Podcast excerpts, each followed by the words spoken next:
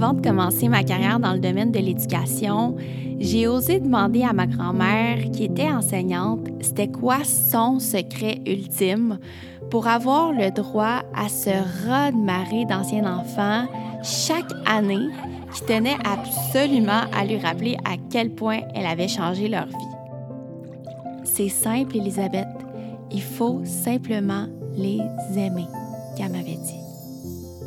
À ce moment-là, je réalisais pas encore à quel point le truc de ma grand-mère était concret. J'ai découvert que la science en a même fait un champ complet de recherche qu'on appelle aujourd'hui l'attachement. C'est le fameux All you need is love.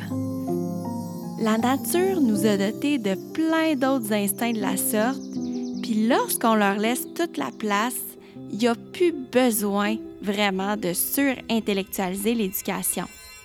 On peut retrouver une certaine simplicité, puis assurément beaucoup plus de justesse puis d'harmonie.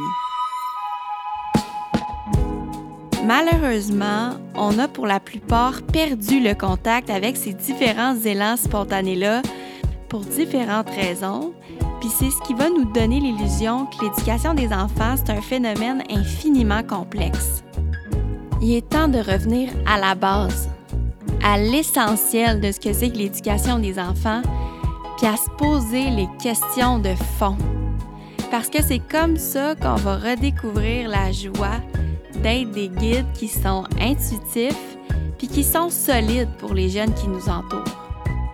Mais ce travail de fond-là, on n'a pas besoin de le faire seul. Je m'appelle Elisabeth Dufresne et je suis la voix qui anime le nouveau podcast Les Émergents. Abonne-toi au podcast sur ta plateforme d'écoute préférée pour commencer le processus avec moi, avec nous dès maintenant.